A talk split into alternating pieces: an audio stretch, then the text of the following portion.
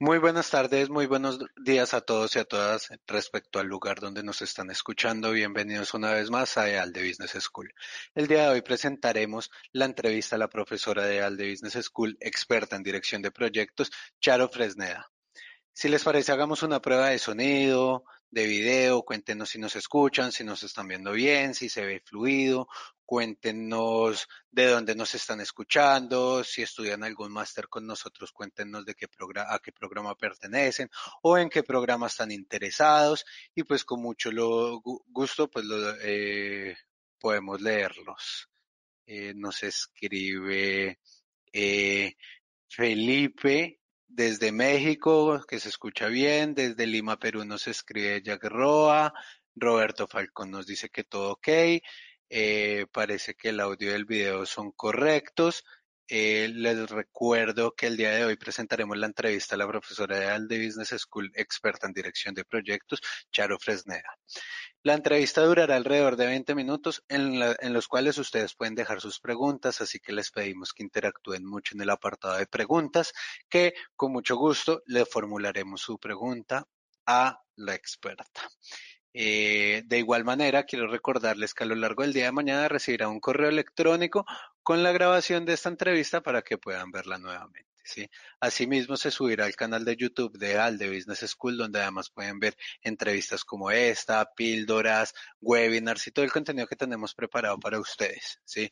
Para finalizar, quiero recordarles que esta entrevista está relacionada con el máster en, en dirección de proyectos, el cual ya se encuentra en periodo para solicitar plaza y beca en www.ealde.es o en el apartado que dejaré eh, en el chat a continuación. También haciendo una breve mención, quisiera invitarlos a que revisen nuestro blog en ealde.es barra actualidad, donde hemos subido artículos recientes que hablamos de las, eh, de las becas que tenemos para la primera convocatoria del 2023. Entonces, al parecer el audio y el video son correctos, así que démosle la bienvenida a, a, Charo. Les doy una pequeña introducción de quién va a ser la persona que vamos a entrevistar el día de hoy. Es una persona que tiene más de 20 años de experiencia como eh, directora de proyectos en consultoría en el ámbito internacional, combina la práctica profesional con la docencia, es decir, tiene un montón de experiencia que es muy difícil reducirla en este corto espacio y así es que, Charo, bienvenida. Gracias. Muchas gracias, igualmente. Un placer estar aquí. Bueno, Charo, ¿qué te parece si iniciamos esta entrevista de este apasionante mundo de, de, la dirección de proyectos, que acá tenemos un, un montón de dudas. Comencemos. Cuéntame eh, qué cualidades debe tener un project manager o un líder de proyectos el, eh, a día de hoy. Bueno, pues un, las cualidades, la verdad es que por hablar de cualidades, pues eh, se, se, puede quedar muy amplio o muy corto, depende, pero sí es interesante eh, saber de entrada qué es un project manager o un líder de proyectos, ¿no? Para eso, bueno, pues digamos que un director de proyectos o líder de proyectos es la persona nombrada por la organización que ejecuta el proyecto, pues para liderar el proyecto, es decir, para gestionar el proyecto y es el responsable de alcanzar los objetivos. Partiendo de esa base, es el responsable último de la dirección del proyecto de forma que se puedan conseguir sus, sus objetivos.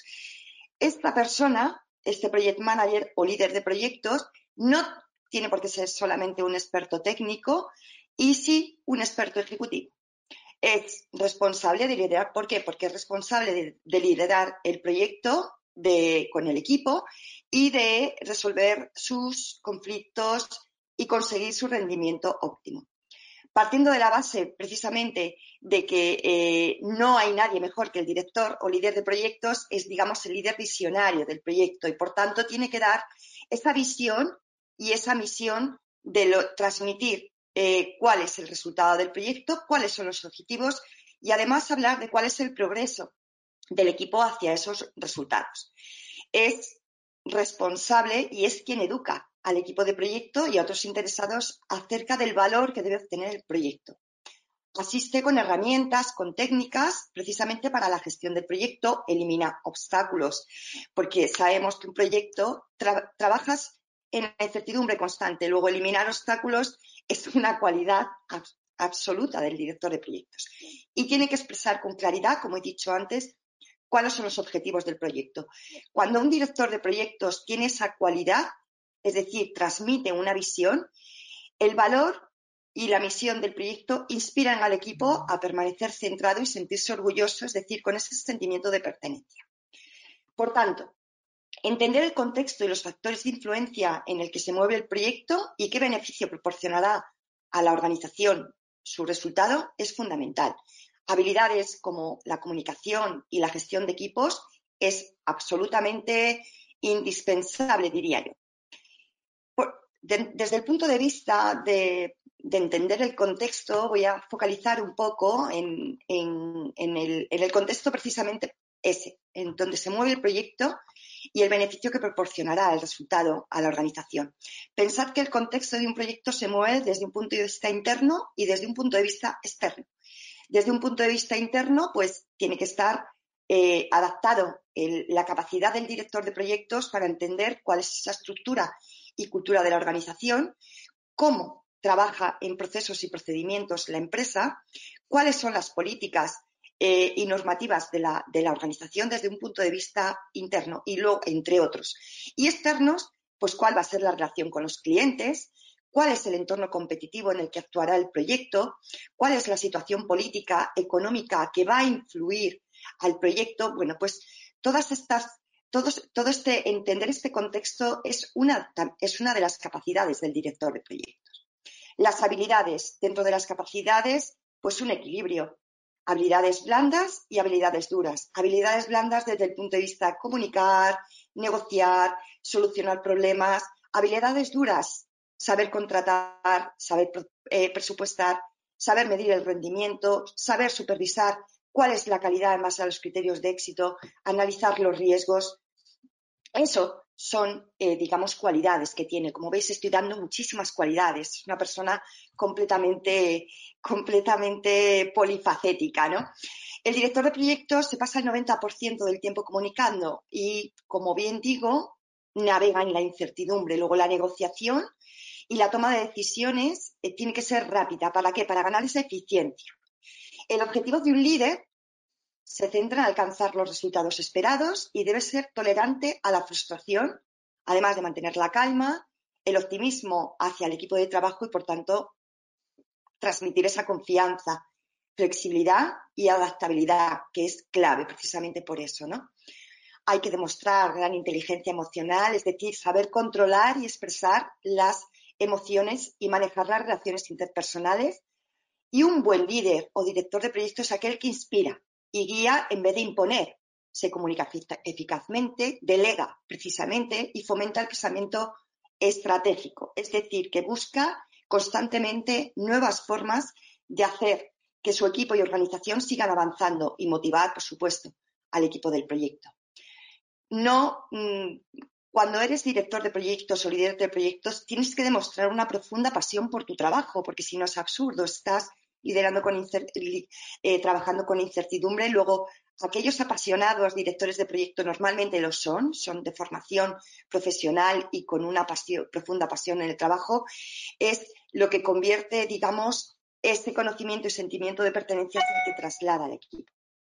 Por supuesto, curiosidad es fundamental. La curiosidad, un director de proyectos tiene que estar siempre en la tendencia, qué es lo que se mueve por ahí. En definitiva, y por acabar, sobre este que creo que me he extendido, entender el contexto y factores de influencia, comunicación, saber escuchar, liderazgo, resolución de problemas, adaptación y proactividad, herramientas técnicas y empatía y cercanía. Para mí, una de las cuestiones, una de las capacidades o habilidades que tiene que tener un director de proyecto, cualidad, en mi opinión, es gestionar las personas. Fijaos, voy a dejar una frase de de Justin Rothstein, que es el cofundador de Asana, es una herramienta de trabajo colaborativo, cuando todos los miembros de un equipo cuentan con el apoyo y la confianza para desarrollar su máximo potencial, se sienten empoderados para dar lo mejor de sí mismos, lo que permite que la empresa pueda crecer mucho más. En nuestra experiencia, si delegas la autoridad en el equipo adecuado, los empleados trabajarán muchísimo más felices en la empresa y, por supuesto, en el proyecto. Increíble todo lo que nos comentas, o sea, un, un, project manager tiene que tener un sinnúmero de cualidades, pero cuéntanos un poco más allá desde otra perspectiva, cuál es esa metodología, ese marco del trabajo que se, con la que se están gestionando los proyectos eh, en las organizaciones. Pues mira, depende, depende. Esto es como todo, depende, ¿no? Hoy, hoy por hoy nos seguimos encontrando que hay organizaciones que carecen de la madurez en gestión de proyectos y en realidad los proyectos son las, palancas que permiten innovar, crecer y adaptarse a los cambios y contexto que les influye. Las organizaciones, que ya también son muchas, comienzan a tener madurez en la gestión de proyectos, utilizan el que más se adapta a la organización, al proyecto para esa entrega de valor, es decir, a través del resultado y beneficio. Y por tanto, son capaces de decidir qué o cuáles son los enfoques para gestionar el proyecto y con ello combinar las diferentes técnicas para alcanzar los mejores resultados y objetivos planteados de forma eficiente. Fijaos, voy a mostrar un poquito, cuando hablamos de, qué son esos ciclos de vida, eh, etcétera, pues os voy a hablar un poquito de cada uno de ellos para poner en, cuestión, ¿no? Por ejemplo, está el ciclo de vida predictivo cascada, que seguramente muchos de los que estáis aquí lo conocéis, ese tradicional, y es eh, eh, donde en las fases más tempranas del proyecto se determina el alcance, tiempo y costes. Es importante saber que los cambios en el alcance se gestionan con muchísimo cuidado, implementando un procedimiento de gestión de cambios.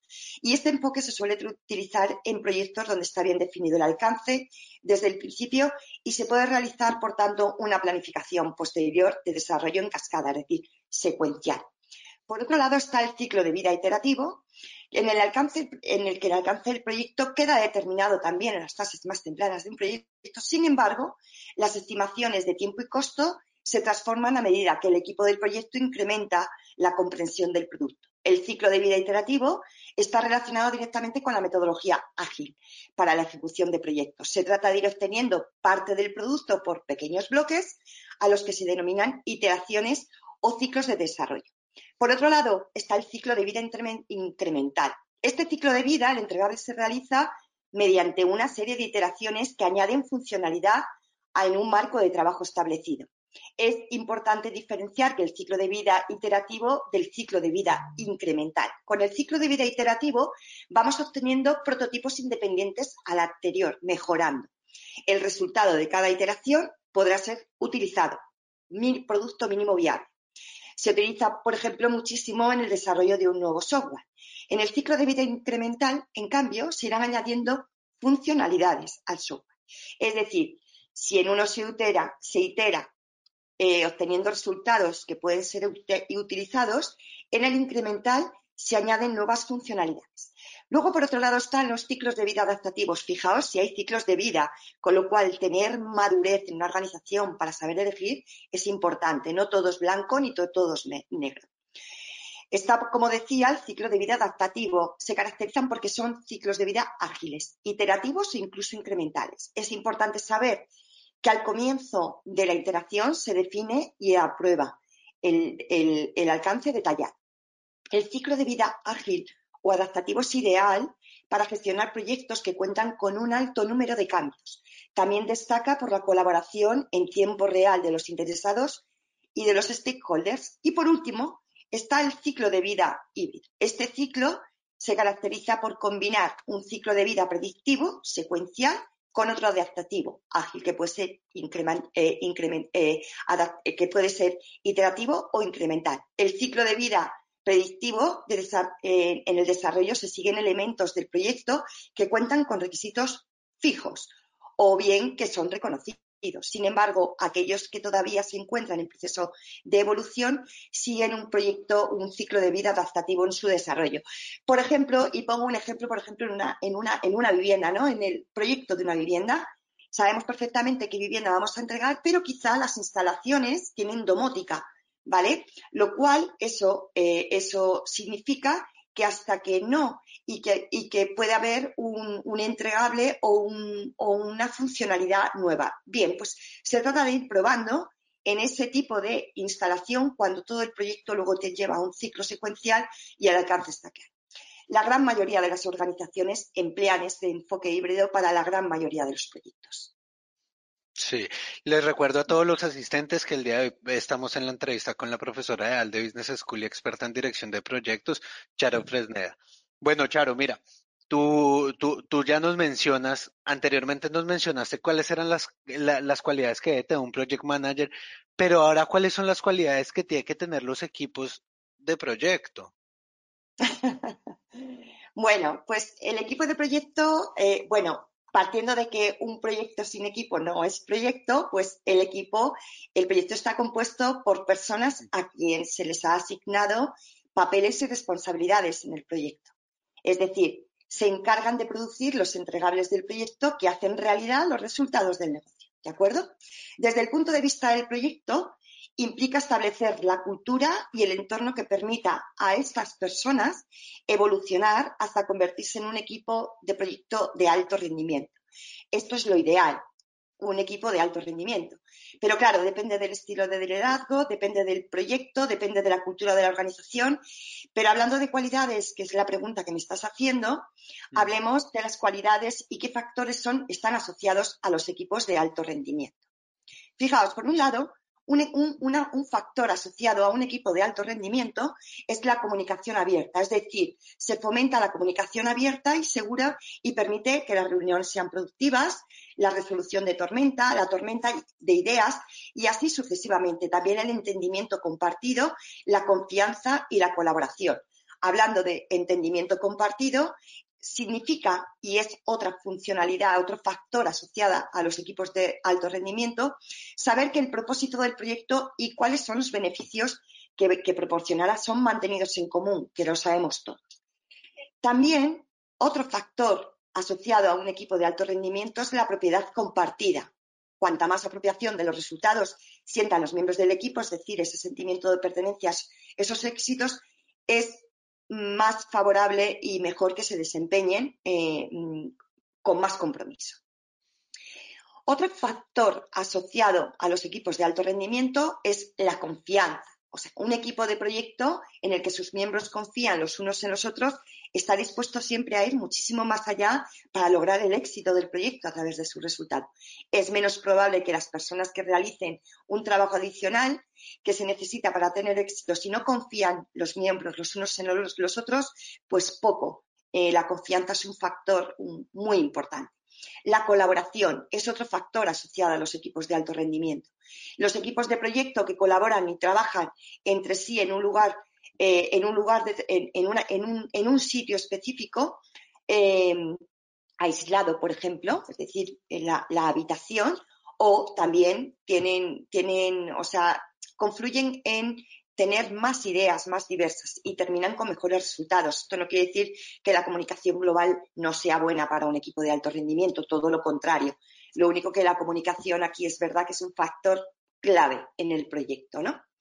La adaptabilidad es otra función. Los equipos de proyecto que pueden adaptar la forma en que trabajan al entorno y la situación resultan muchísimo más, más, más, efectivos. Ya hemos hablado de la adaptabilidad del director de proyectos y, o líder de proyectos y aquí estamos hablando de los equipos. Importante también. Resiliencia significa que cuando se presentan problemas o fallas, los equipos del proyecto de un alto rendimiento se recuperan rápidamente, se trabaja en incertidumbre. Empoderamiento. Los miembros del equipo del proyecto que se sienten empoderados para tomar decisiones sobre la forma que trabajan rinden muchísimo mejor que los que son microgestionados. Y, por supuesto, otra función es ese reconocimiento. Los equipos de, de, proyecto que son reconocidos por el trabajo que realizan y el desempeño que logran tienen muchísimas más probabilidades de continuar rindiendo en buena forma e incluso el simple acto de mostrar aprecio refuerza el comportamiento positivo del equipo. Y estas para mí son las grandes eh, cualidades que tiene que tener un equipo. Perfecto, o sea, más claro no lo pudiste decir, pero bueno, miremos ahora desde las organizaciones, ¿qué tan implantada está la dirección de proyecto en las organizaciones? Bueno, pues buena pregunta. Voy a empezar diciendo y, creo que definiendo un poco qué es eso de la dirección de proyectos, ¿no? Para entrar en el contexto porque podemos hablar de proyectos, pero ¿qué es la dirección de proyectos? Es una competencia directiva para los profesionales y estratégica para las organizaciones. Vincula los resultados del proyecto a los objetivos del negocio para hacer a una organización más competitiva. Es una disciplina que implica el conocimiento integral de lo que conforma un proyecto. Hablamos desde un punto de vista del Project Management Institute, séptima versión, de los modelos, métodos, artefactos y la relación entre ellos. También hablamos de esas herramientas y técnicas, ¿vale? La dirección de proyectos es el método y arte de gestionar proyectos. Esto significa que dirigir un proyecto tiene un componente metodológico y que nos indicará qué hacer en cada momento según el procedimiento ciclo de vida establecido, que eh, lo cual nos permitirá un componente añadido y una variable que es dirigiendo un proyecto, gestionamos personas, intereses, presupuestos, restricciones, comunicaciones, riesgos, con un fin, con el fin de conseguir aportar valor a la organización a través del resultado del proyecto. Es una profesión, tal cual ejercida por directores de proyecto y los equipos de dirección de proyecto y está dedicada a conseguir que se cumplan esos resultados. ¿Cómo? Pues a través del liderazgo y la coordinación del equipo del proyecto.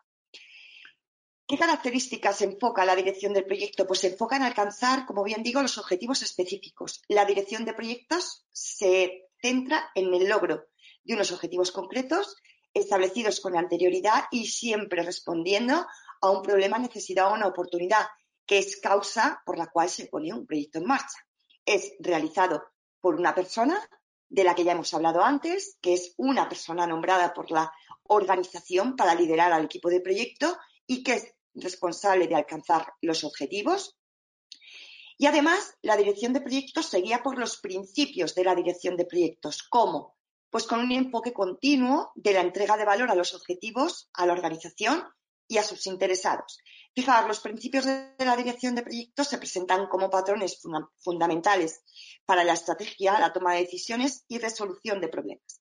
Proporcionan los principios por los que seguía la dirección del proyecto, proporcionan orientación y el grado de aplicación y la forma en que se llevarán a la práctica los entregables, el equipo de proyecto y los interesados para una dirección de proyecto eficaz.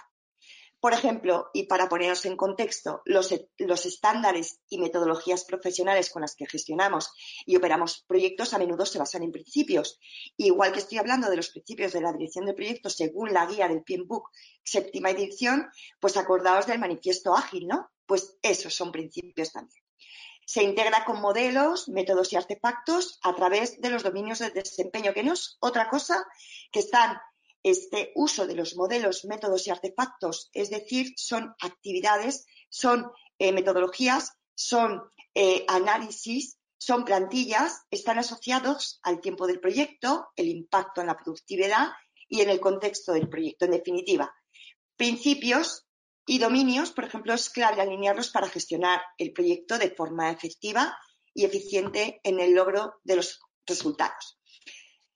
Es un proceso dinámico. La dirección de proyectos es un proceso dinámico y cambiante en el que las acciones se relacionan e influyen constantemente, ya que predomina la certidumbre, como vengo hablando. La naturaleza del proyecto, las características, circunstancias del entorno y las demandas y necesidades de los clientes influyen continuamente. Por tanto, estar esta continua transformación, adaptarse a los cambios sociales, políticos, económicos y tecnológicos que hemos visto también antes, es precisamente para satisfacer las demandas de manera eficiente. Concluyendo sobre la dirección de proyectos, implica el conocimiento de los modelos, métodos, artefactos, es decir, herramientas técnicas, por medio de un liderazgo eficiente para adaptar y alinear el proyecto a la organización, el entorno y contexto en el que se desarrolla mediante las actividades que conlleva un proyecto y así lograr los objetivos y beneficios a través del resultado. Si la organización trabaja y crece a través de la puesta en marcha de proyectos, tiene definida muy claramente la dirección de proyectos como una competencia en los profesionales que gestionan proyectos y como palanca estratégica para la organización, porque vincula los resultados del proyecto a los objetivos del negocio para hacer a la organización más competitiva. Pero mira, tomando todo esto que tú acabas de decir, eh, o sea, ¿cómo pueden ayudar los proyectos a las organizaciones, no? O sea... Pues mira, claro, enlazando una con otra, Trabajamos en entornos cada vez más complejos, esto lo sabemos todos, donde las organizaciones tienden a poner el foco para sobrevivir en la competencia del mercado, la evolución tecnológica, los cambios económicos, la gestión de personas, entre otros. Bajo esta óptica, disponer como ventaja competitiva de una visión global, entender lo que nos rodea dado el contexto interno y externo de la organización, establece un claro entendimiento en las acciones para tomar como crecimiento el progreso. Bajo este entorno de influencia tan exigente, tener la capacidad de respuesta eh, rápida pues es clave, como podrás comprender. ¿no?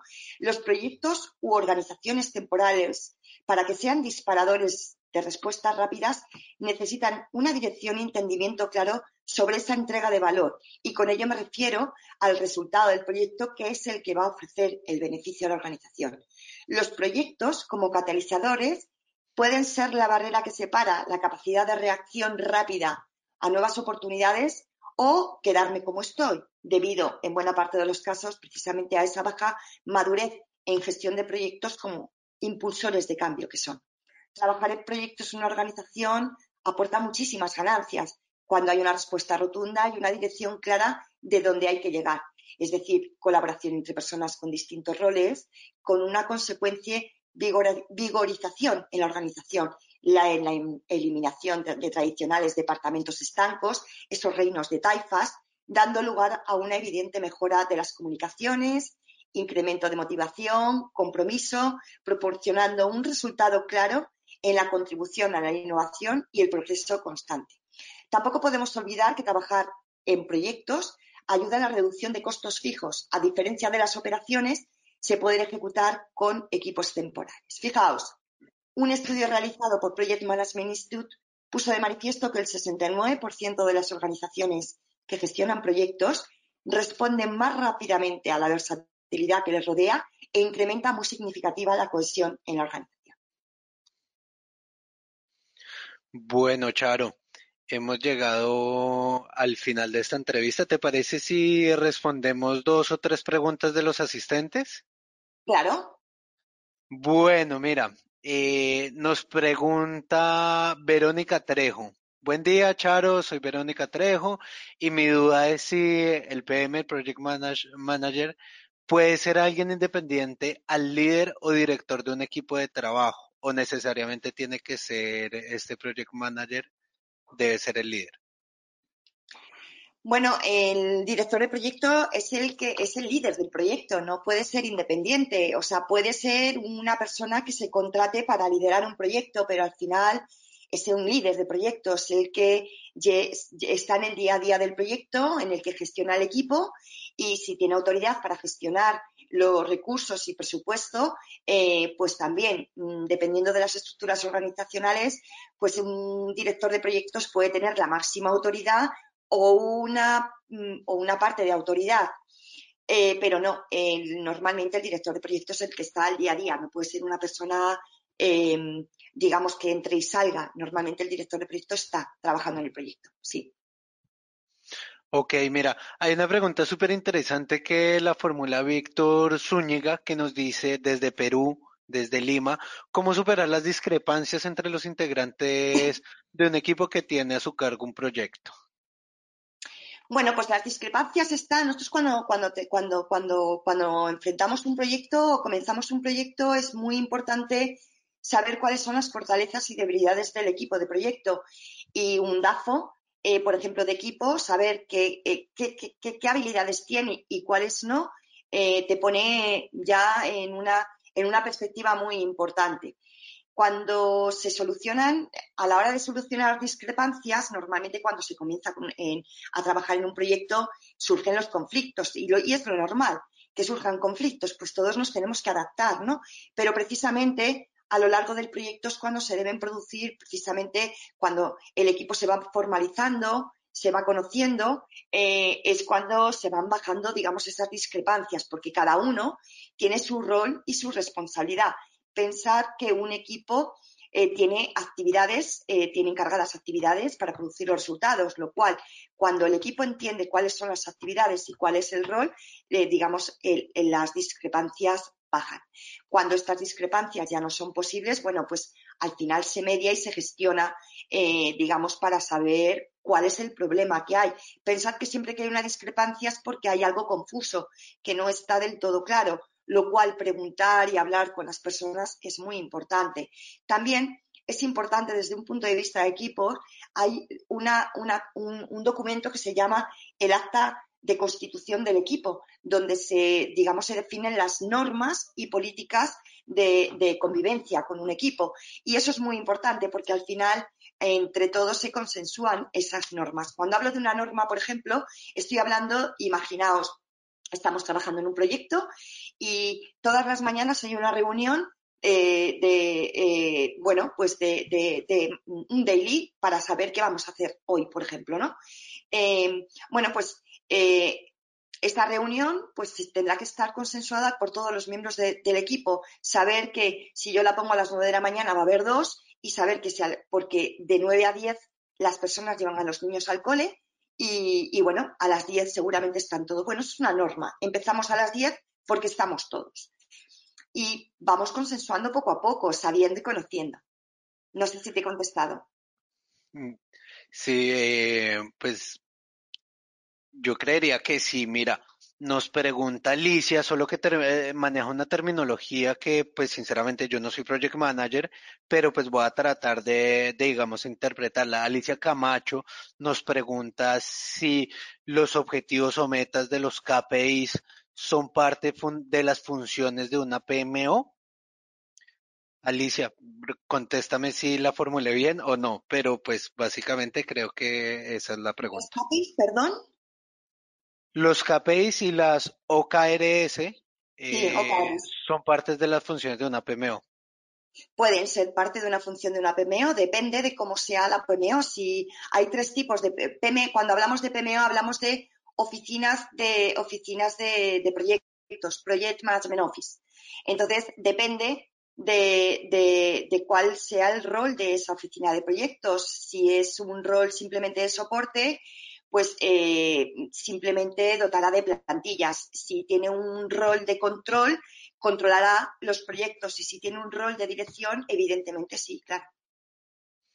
Ok, bueno, y para finalizar, eh, nos nos pregunta Luis Egochega y cada vez se piden más certificaciones del PMI para dirigir proyectos. ¿Qué tanto nos acercan las maestrías de ALDE a esta certificación?